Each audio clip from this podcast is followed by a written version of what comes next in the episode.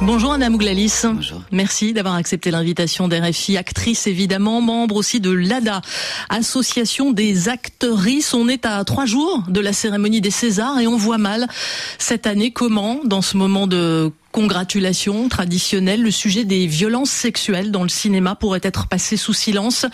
Il y a eu Gérard Depardieu mis en examen pour viol, visé par plusieurs plaintes pour agression sexuelle. Il y a eu aussi la prise de parole de la comédienne Judith Godrèche, sa plainte contre le réalisateur Benoît Jacot pour viol avec violence sur mineurs de moins de 15 ans. Beaucoup de témoignages dans la foulée, le vôtre également, Anna Mouglalis.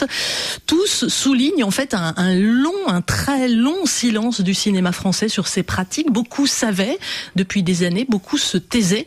Qu'est-ce qui a permis ce silence? Euh, pour moi, ce qui permet ce silence dans le cinéma et en dehors du cinéma, hein, c'est le fait que les victimes soient des femmes et des enfants. Les femmes et les enfants d'abord. Euh, c'est pas spécialement euh, les personnes qui ont le pouvoir, par exemple. Donc, euh, donc on leur donnait pas la parole. Enfin, beaucoup l'ont prise. On n'écoutait pas. Et puis surtout, en ce qui concerne les, les violences sexistes et sexuelles, la plupart du temps, on aime en parler, mais uniquement dans les faits divers et puis à chercher du, du détail. Vous dites qu'on ne les entendait pas, euh, et c'est vrai que c'est ce que raconte par exemple Judith Godrèche. Elle dit j'ai lancé des alertes, elle avait 15 ans donc euh, au moment euh, des faits qu'elle reproche à Benoît Jacot. Euh, plus tard, quand elle a grandi, quand elle s'est aperçue peut-être de cette situation, elle dit avoir lancé des bouteilles à la mer et que jamais personne ne les a saisies, ni dans le cinéma, ni sur les plateaux de télé, ni ailleurs dans la société française. Euh, mais parce qu'en plus, je, je, crois que, enfin, ce qui, ce qui touche euh, les, les, actrices, les actrices, on les regarde bon, comme des femmes qui osent se montrer, euh, qui, qui osent choisir, euh, voilà, de, de vivre un destin de femme libre. Et bon, bah ça traîne encore. On se dit que qu'elles l'ont bien cherché. Donc en fait, c'est toute une éducation qui est à faire.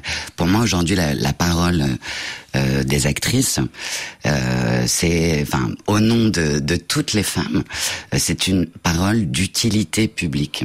Euh, il faut vraiment qu'on se rende compte de ça parce que c'est très très noir les chiffres des violences euh, faites aux femmes, des violences sexuelles faites aux femmes et aux enfants. C'est à un endroit abominable, donc on préfère fermer les yeux. Mais c'est pas en fermant les yeux qu'on les fait disparaître. Il y avait cette grande cause du quinquennat d'Emmanuel Macron qui était précisément de faire euh, de la lutte contre les violences faites aux femmes euh, la priorité. En tout cas, c'est ce qui était dit au début du premier quinquennat du président. Quel bilan tirez-vous de ce de ces promesses et de ce qui a été fait depuis, Anna Mouglalis? Alors pour moi, ce qui a été fait, euh, qui est bon, la, grande chose qui a été faite, c'est la création de la Civise, en matière de, de lutte euh, contre l'inceste et recueil de témoignages qui qui a complètement euh, euh, transformé la société, mais on a mis fin à cette commission. Euh, c'est-à-dire que le juge Durand a été évincé. Euh, donc pour moi, ça c'est vraiment un acte. J'ai l'impression que que c'était que des mots. quand je vois le président de la République prendre la défense de Gérard Depardieu, euh, c'est un très très très mauvais signe qui est envoyé, mais je crois qu'il s'est pas rendu compte. Il est déconnecté en fait de, du Alors, changement il avait évoqué, simplement pour rappeler nos auditeurs, il avait invoqué la présomption d'innocence pour dire qu'on ne pouvait pas. Euh... Non, j'entends, mais la présomption euh, d'innocence de. Et il avait dit aussi, pardon, que Gérard Depardieu, malgré tout ce qui pouvait lui être reproché, faisait la fierté de la France. Et c'est ce propos-là, en fait, qui lui a été euh, reproché, qui a, qui a, on va dire, touché et, et heurté beaucoup de gens. Bah, c'est dégueulasse. Et puis la, la présomption d'innocence, bon déjà elle vaut dans le tribunal, mais la présomption d'innocence ne peut pas du tout être un baillon pour la réalité de nos vécus. Euh, les, les personnes qui ont vécu des violences les ont vécues. C'est pas parce qu'il existe un principe de présomption d'innocence qu'elles ne peuvent pas partager ce qu'elles ont vécu. On parle, on parle de vie fracassée. C'est un problème de santé publique. C'est gigantesque. Il y a 160 000 enfants chaque année qui sont victimes. Il y a plus de 94 000 femmes chaque année. On parle, enfin, plus le harcèlement, plus euh, il y, a, y, a, un vrai problème de, de, société qui se pose.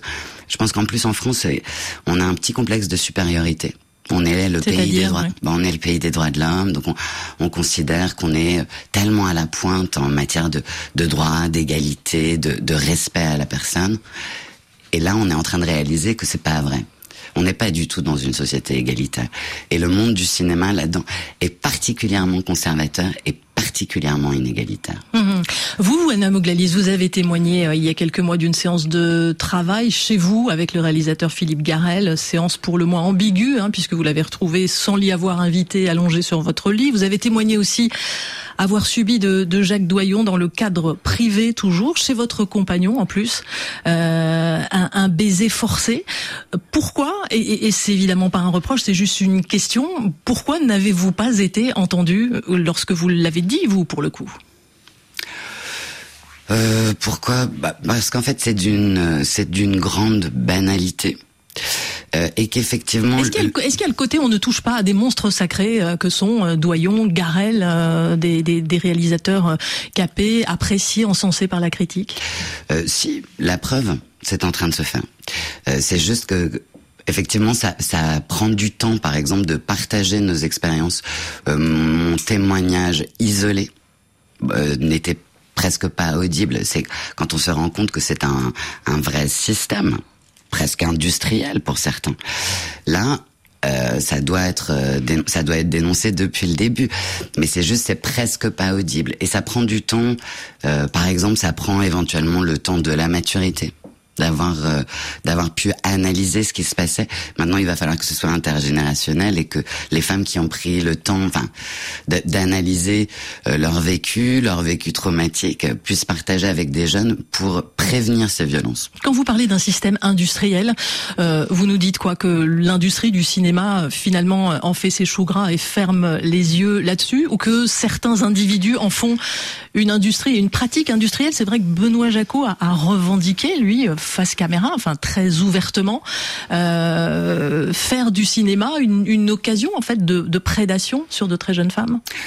Oui, mais enfin, cette idée que, euh, au nom de la, la, liberté de création, on a absolument les les pleins pouvoirs et que on est un être différent, comme un élu, et qu'on peut absolument tout faire.